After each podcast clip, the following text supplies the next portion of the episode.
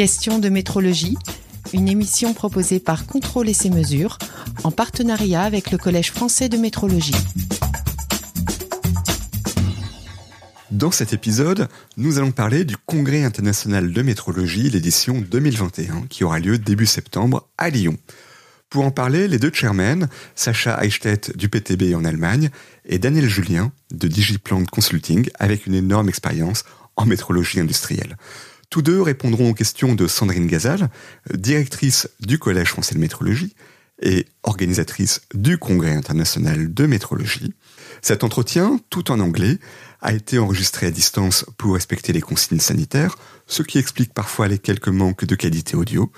Et si vous souhaitez une version française, je vous invite à lire le numéro de mai 2021 de la revue Contrôle et ses mesures. Bonne écoute à tous. Good morning everybody and uh, good morning uh, Nicolas Goss from the magazine uh, Contrôle et ses mesures. I'm Sandrine Gazal from CFM and this morning we will talk about the International Metrology uh, Congress. And we have with us Sacha Eichstädt and Daniel Julien. So I will let you introduce yourself, maybe Sacha first. Yeah, I'm Sacha Eichstädt. I'm with PTB, the German National Metrology Institute. Um, my background is I'm a mathematician and I'm working in the field of digital transformation in metrology. And I'm very happy to uh, this year be the co-chair of the International Metrology Congress, one of the two co-chairs. And uh, Daniel Julien, hello, good morning. Hello, thank, thank you, Sandrine. So I'm Daniel Julien. I'm uh, in the world of metrology for more than 30 years. I have managing different uh, company in the dimensional metrology. And uh, for a couple of years, I'm a consultant in that world. And uh, for the second time, I'm the co-chairman of the International Congress of Metrology. So I am very pleased to work with uh, Sasha uh, for this uh, new session. So my first question concerning the event, um, could you uh, present the International Metrology Congress? As you know, I, I know this, um, the International Congress of, of Metrology for more than 15 years.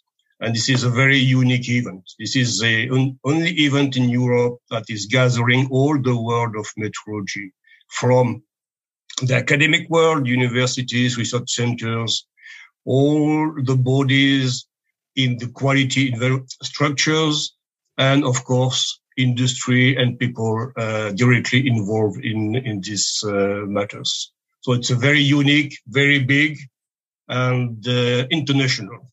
And I'm very happy to see this uh, uh, tendency, this trend being starting with the NPL uh, two years ago, being with us, and now with Sasha, because the PTB, of course, and, in Germany is very important Uh, for our uh, uh, for the metrology world. And what about you, Sasha? I also have a quite a long history with the International Metrology Congress. In fact, uh, it was my very, very first metrology conference at all that I've attended very early in my metrology career.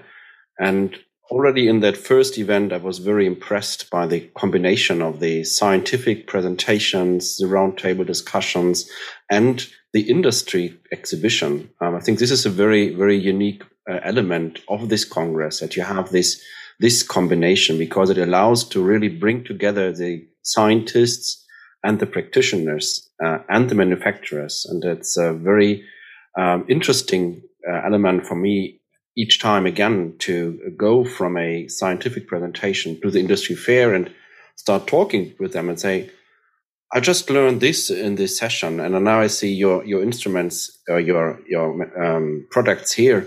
What do you think about this new development. This is a, something you can't find at, at other conferences. What are the news and highlights for, for the event uh, this year? First, the Congress remains as it was before. That means it's uh, you will have a lot of conferences, more than 200 conferences from different people, from people from research, from academic world, from the industry. Uh, that's uh, important. You will have uh, round tables on, on, different items. I will be back or we will be back also on it uh, later. But it's it's important. It's all what we could find during these uh, three days of of the Congress. Then we have this this year we have highlight three main sectors when we want to bring people and uh, and uh, uh information. These three tracks we will have during the Congress is about industry, industry 4.0, because now that's a very, very important point for the industry to go to this digital world. We will have the Green Deal. As I said, this is very, now the climate uh, changes are very important and all the industry should take care of it.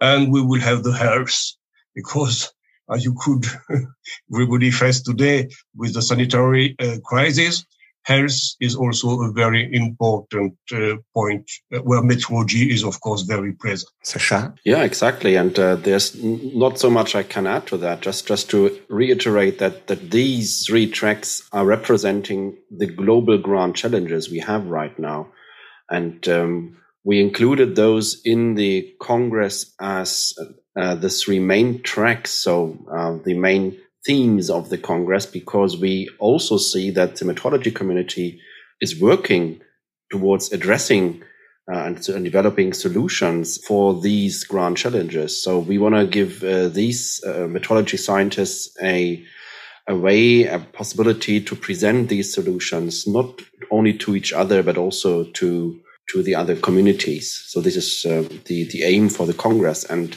the highlight is really um, to give a sneak preview um, into these developments. Okay, many thanks. And maybe maybe you could quote some key topics of the events or, or some key roundtable to, to give a, an exa- some some kind of example of, of topics or a subject uh, that will be uh, addressed during the during the event.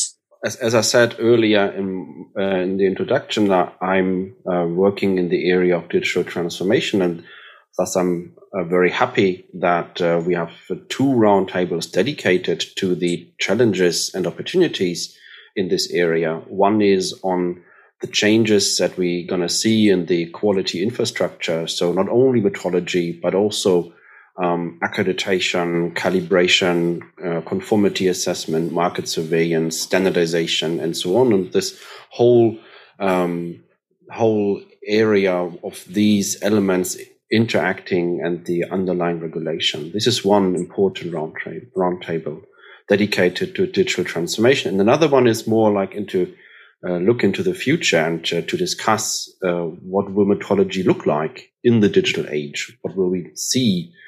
And we um, have uh, other roundtables on on topics like um, industrial emissions, uh, where we are talking about new requirements trust in health measurements, um, where we talk about new challenges, not only due to the pandemic, but of course also shop floor measurement challenges. So more measurements are carried out directly on the uh, production shop floor, and we need to uh, develop new solutions for that.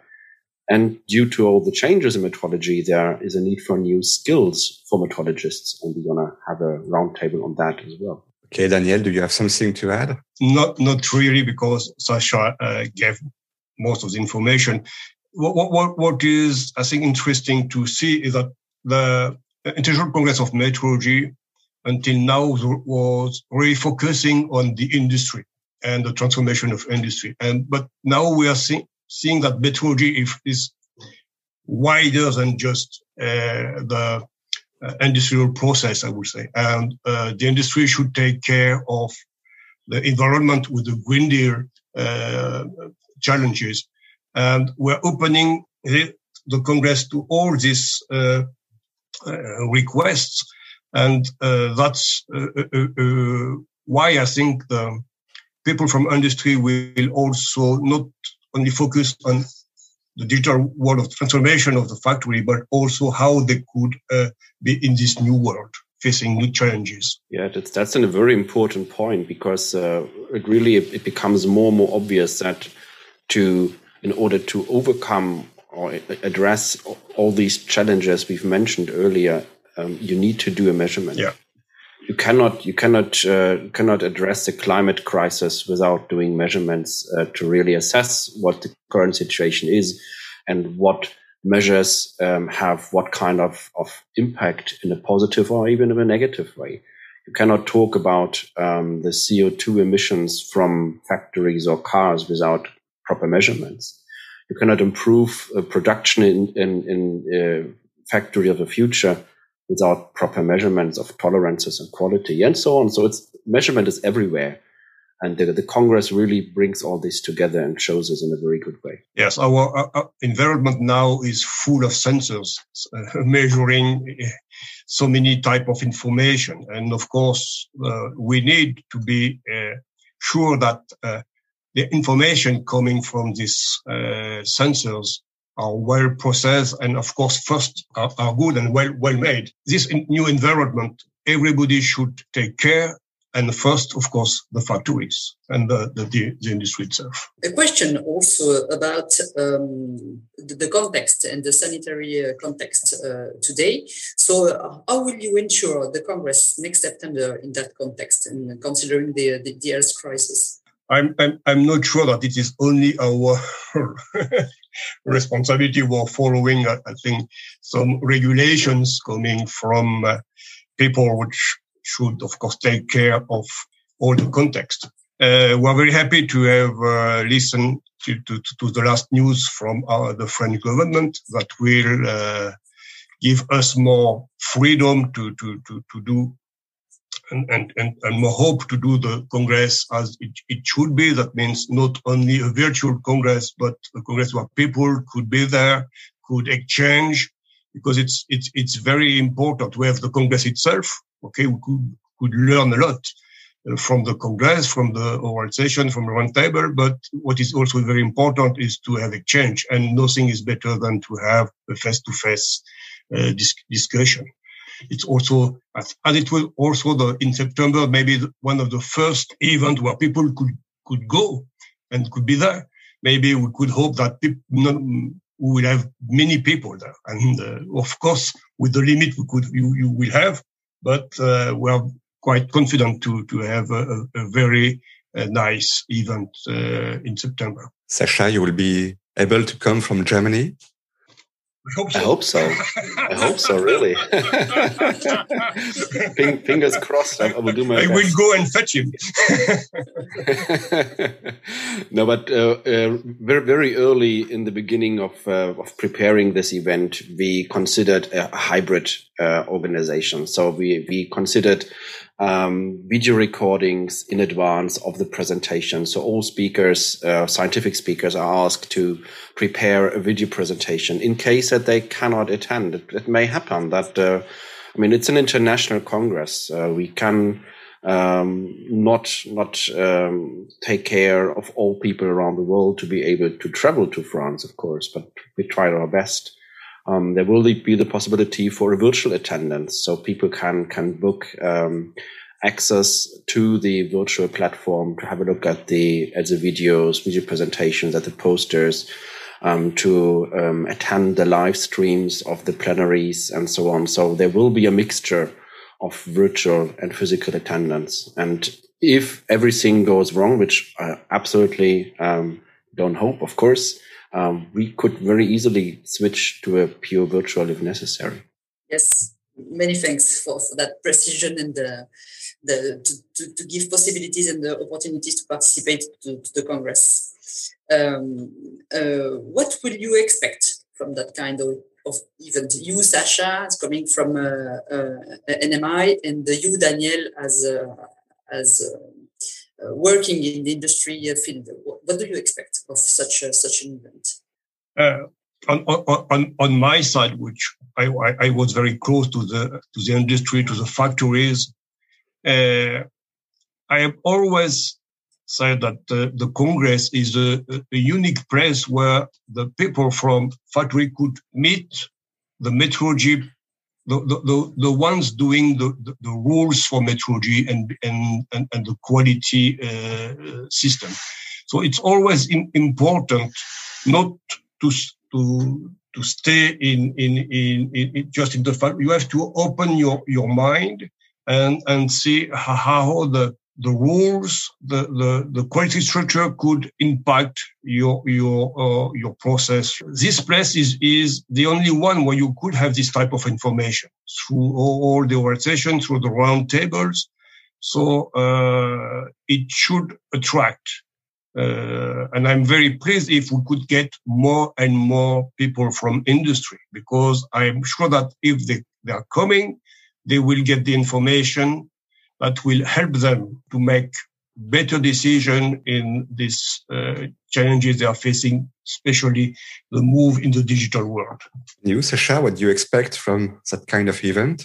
First of all, I expect from this event this year to have an exchange with a lot of scientists and industry experts who are very, very eager to meet and discuss in person again. So I think this will really be a very interesting um, atmosphere at that Congress, um, given that people are for so long now only met in, in video meetings or via telephone or email. And this will be a very, very unique element of that Congress this year in general, what I always expect from the International Metrology Congress is as a metrologist to see the current research um, advances that others made. Um, again, this year we will have many contributions from a lot of um, metrology research projects that show their recent advances in science, their new measurement methods, their new data analysis, uncertainty, machine learning, AI, whatever methods. So, a really um, recent research results. But I also, from the point of view of a metrologist working in NMI, I also always expect and really appreciate the possibility to get feedback from the industry. Sometimes it's something like, uh, have you considered this and this uh, kind of um, um, element that is there in practice? So maybe we in an NMI lab are doing some kind of research and pre prepare a method, but nobody in practice is able to do that because of something we had we didn't have in mind, or the other way around. Um, they um, the industry um, makes us aware of an issue that is out there that we haven't thought of before because it uh, wasn't an issue for us. So this kind of exchange I expect from the event again this year. Many thanks. So next step will be uh, in Lyon in September.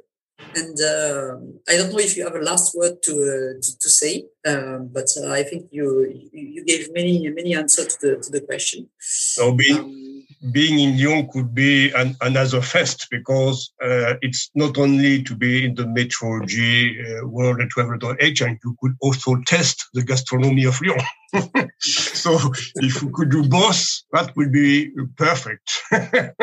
That's a marvelous world. Yeah. Lots of measurements in gastronomy. yeah.